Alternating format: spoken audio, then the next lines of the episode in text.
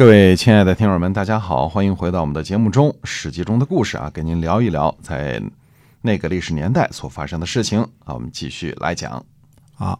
公元前五百七十五年的时候呢，晋厉公呢准备讨伐郑国，士燮呢持有不同的意见。士燮说呢，说如果是诸侯啊都背叛我们了，那我们可以用武力去讨伐，这样呢可以实现我们的愿望。如果只是郑国背叛，我们就出兵讨伐。那这样呢，我们的忧患呢，可能马上就会到来。那晋国的这个中军将兼正卿栾书说呢，说不能够在我们这一辈啊失去诸侯啊，一定要讨伐郑国。于是呢，晋国出兵，栾书将中军，士燮呢为军佐，这是第一号和第二号的啊，这个。细齐将上军，细齐呢是细克的儿子，这打安之战的那个那个跛脚的那位啊。那么，呃，细缺的孙子，呃，中行衍呢为君佐，呃，中行衍是荀林父的孙子，荀庚的儿子。韩厥将下军，细致为君佐。那韩厥这个不说了啊，韩家的家督啊。细致呢是细部阳的孙子。这个时候呢，已经单独立为部氏了，属于系氏的小宗啊。他已经这个氏啊，可以姓系，可以姓部了。嗯，那么部姓呢，也是从这儿流传下来的啊，就是布匹的这个布。细致呢，曾经被派去呢与楚国结盟，就是在楚国被这个呃。地下室的那个乐队给吓吓了一跳的是那那那回啊，嗯，那么呃，他曾经哎，这个也是呃刘姓之一嘛，对吧？一个有名的大臣，那么被这个呃吓了一跳呢，还是把盟给结了。嗯，那么呃，这个智氏的家督呢，现在已经是智营了。那显然这个巡守已经已经没了啊，被放回去那个俘虏智营。那么他呢，在晋国留守。呃，那我们看到呢，这次晋国出兵呢是出了原来的那个老三军，对吧？嗯，那么新三军没有登场，差不多是使用了晋国呃一半的兵力啊，对，一半的兵力。老三军，嗯，哎，对的。细抽呢去魏国和齐国弃师，弃师呢就是请求共同出兵征伐啊，这个叫弃师。那么栾衍呢去鲁国弃师，呃，鲁国的这个孟献子说呢，说这次呢肯定能打赢，嗯。咱们跟上吧，打太平拳比较容易。哎，对，这次肯定能赢。嗯，晋国的这个联军呢，就此就形成了。那么郑国呢，听说晋国出兵呢，郑国的大臣叫姚勾尔，就去这个楚国呢请求援助。楚共王呢就出兵救援郑国，令尹子重将左军，司马子反呢将中军，右尹子欣呢将右军。子反呢。在路过申的时候呢，就去这个拜访了一下这个退休养老的申叔时啊，让他给呃预测一下我们这次战争怎么样啊。那么申叔时呢，就给他讲了很多的这个大道理啊，我们就不多说了。这个。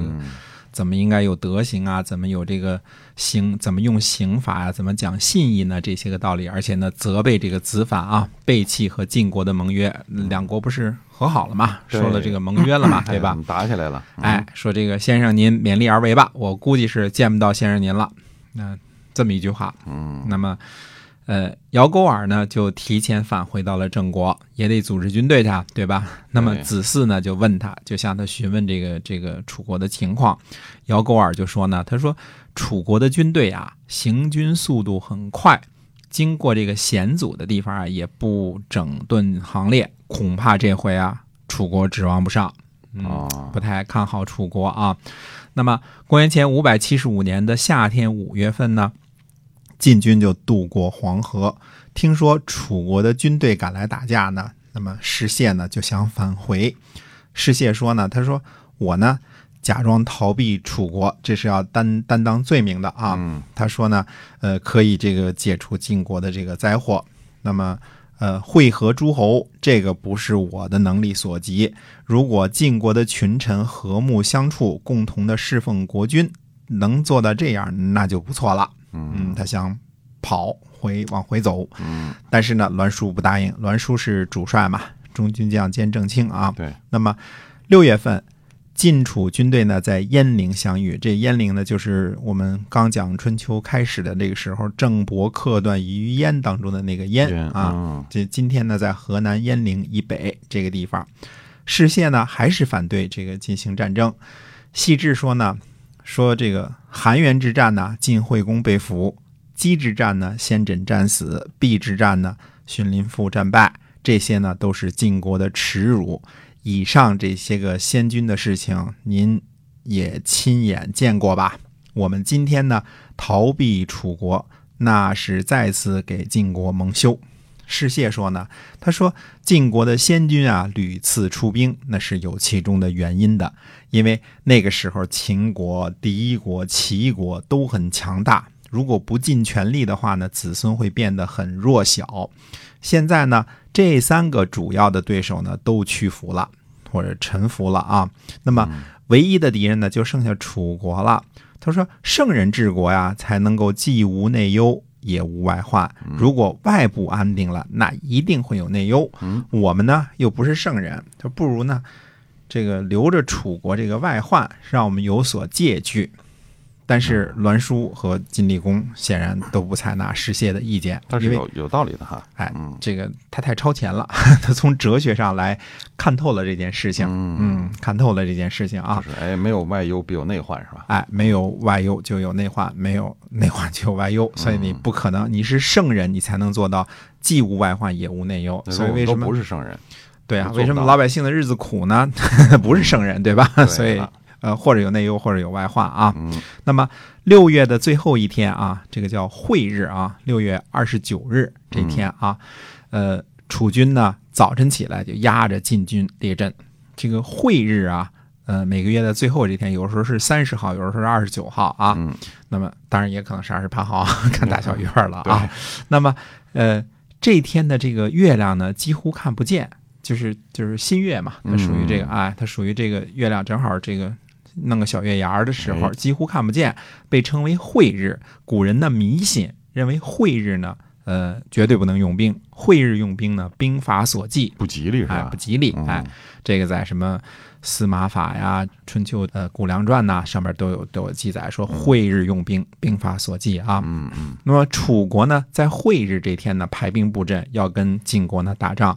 晋国的军官和士兵呢，都感到很恐惧，因为这事儿太不合常理了嘛，对吧？对嗯。嗯那么士燮的儿子呢，士盖就跑过来了，跑进来说呢，他说赛景遗造在军中布阵，疏散行列的距离啊。那么晋国和楚国呢，都是上天所授，有什么好害怕的？嗯这个士燮呢，就拿起这个戈啊，拿起武器，就把这个士盖就给轰出去了，就嗯带着带着刀追出去了啊。哎说去滚！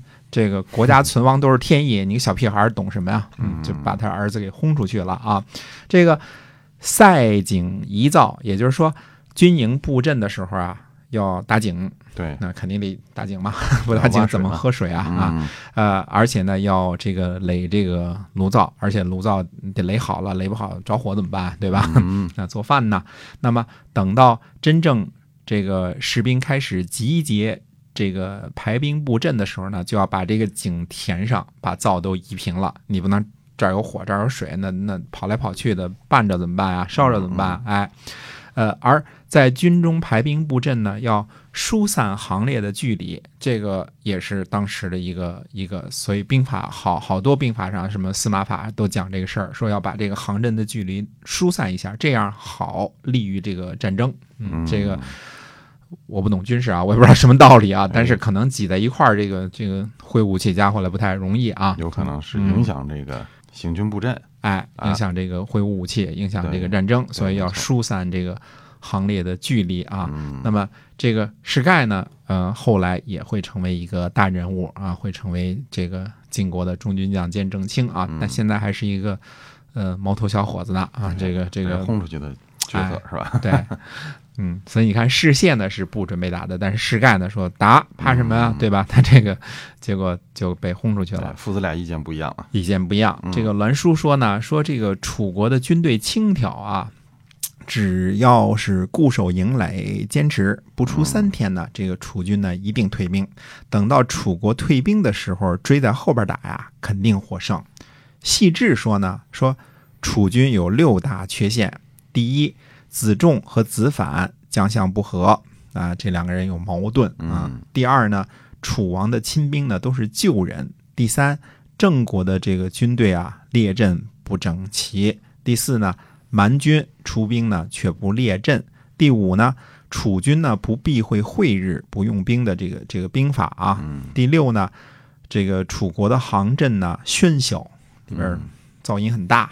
啊，就是感觉像是一帮乌合之众，哎。没没什么纪律性是吧？对的，嗯，那么西智说呢，说这个士兵合在一起喧嚣啊，说明各自在看往后边看的，嗯。这不是一致往前看啊，哎。那 在这个说话声大，说他们没有斗志。呃，选择旧人呢，那就不会选择就所谓的旧贵族呢做亲兵呢，就不会选择这个谁身体好，不会选择精良嘛。对，而且呢，犯了天忌，这个天忌是指的这个会日作战。他说嗯我们要跟他打仗啊，一定会打赢。那么士燮的这个主张呢是不打仗，退兵啊。那么栾书的主张呢是先固守营垒，等到这个楚军退了的时候呢再追着打。细致的主张呢是楚国的军队呢没有斗志，而且犯了这个忌讳，所以应该马上开打。嗯那实际上呢，栾书这种先守后攻的策略呢，呃，感觉是应该是最优的，因为呃，楚军有很多问题嘛，比较轻佻，闹哄哄就来了，对吧？对这个攻击呢，很可能不奏效，只要是严守营垒呢，守个几天，那楚军估计就退兵了，因为打仗的时候啊。追着后边打是最划算的，嗯你想想就知道了。这个你后边没长眼睛啊，对吧？对 你这边呃一个鸭子加俩鸭子仨鸭子的时候，后边你这儿追着打，那这是获利最多的。哎，完全对方完全没有抵抗力了，啊，对啊，嗯斩杀最多的，追上一个杀一个，追上一个杀一个啊。啊，所以这是呃比较应该是比较优选的一个策略。那么呃，你既然问题多嘛，我就先守守啊，再跟你打。嗯细致呢是建议打一场硬仗，己方呢比较有利。可是呢，这样做呢风险也是非常大的，因为我们说呢，战争呢从来就不是算术题，算算你几支枪，我几支枪，你气势多高涨，我气势这个比你更高涨，嗯所以我就能打赢你啊。就算所有的条件都是占优或者稍微有利，那也未必是必胜，因为战场上的情况呢，这个呃千变万化。对，千变万化，有时候风怎么刮呀，这个下场雨呀，这个这个 谁喊一声啊，都会这个影响这个这个战争的这个结局啊。我们这个这个胜负，你看，像赤壁之战就是一场东风改变了整个结局，是吧对呀嗯，还有什么风声鹤唳，草木皆兵啊，哎喊一嗓子就给喊坏了 是吧？对哎，对，所以这这东西难说的事儿啊嗯。这个真正打仗的，这这个兵凶战危，谁都没有必胜的把握，因为有了必胜的把握，两边算算账就行了就不。用打了，派俩数学博士啊，你几条枪啊？哎你几个爱国者找俩导弹呢？把这事儿就办了。哎，俩俩会计，俩会计就把这事儿办了，对，还不用这个数学博士那么高深，俩会计就办了啊。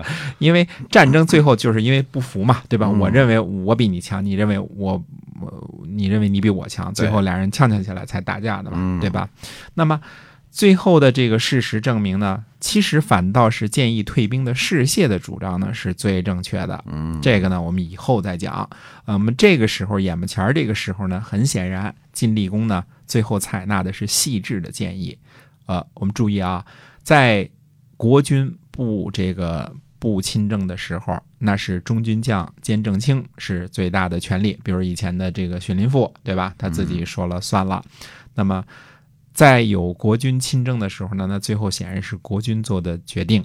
那这个时候呢，呃，细致呢虽然不是中军将兼正卿，他应该细致也就是位列第六、第七这样吧，对吧？嗯那么最后呢，还是应该他的主张呢得到了采纳。